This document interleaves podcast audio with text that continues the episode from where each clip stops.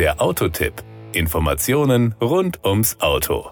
Für viele Fans des Toyota Supra ist die Welt endlich wieder in Ordnung. Nach 17 langen Jahren hat sich der Hersteller zu einer Neuauflage des Supra jetzt unter dem Namen GR Supra entschlossen. Zum automobilen Star wurde der Vorgänger, den man jeden ersten Samstag im Monat am Unternehmensstandort in Köln in der Toyota Collection kostenfrei bewundern kann, durch den Film The Fast and the Furious. Den neuen kann man dort allerdings nicht bewundern. Toyota Produktpressesprecher Thomas Heidbrink.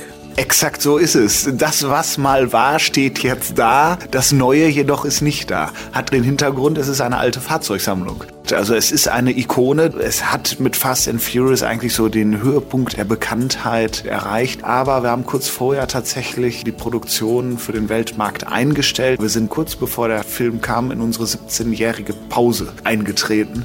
Wer übrigens vermutet, dass der Supra in Japan gebaut wird, der liegt falsch, denn auch wenn es eine japanische Ikone ist bei den Supras, die kommen aus Österreich. Und es ist das Besondere an dem Fahrzeug, das bauen wir in Kooperation mit BMW und es wird bei Magna in Österreich gefertigt und gebaut. Es sind Neuwagen, die dort entstehen in einem kleinen, fantastischen Werk in Österreich und dann in die weite Welt gehen. Das heißt, dort wird produziert für den Weltmarkt. Magna produziert übrigens für eine Reihe von Autoherstellern Fahrzeuge. Durch jahrzehntelanges großes Know-how wird exzellente Qualität garantiert. Natürlich auch für den Toyota Supra. Von Österreich aus gehen die Fahrzeuge dann in alle Welt. Zunächst per Autotransporter.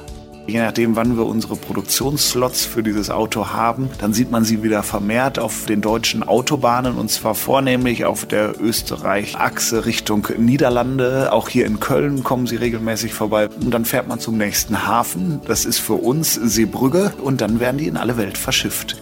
Ein Kuriosum am Rande. Wenn man hinten drauf guckt, kann man erkennen, ob sie für den europäischen Markt sind oder für den Weltmarkt, weil in Europa heißt das Fahrzeug Toyota Supra. Dann steht über dem Supra-Schriftzug hinten ein kleines Toyota. Auf dem Weltmarkt heißt das Fahrzeug nur Supra, dann fehlt dieser Schriftzug. Sie können ja mal draufschauen, wenn Sie dran vorbeifahren. Auf dem Autotransporter wird Ihnen das vermutlich gelingen. Wenn der Wagen auf den eigenen Rädern unterwegs ist, dürfte das schon etwas schwieriger werden.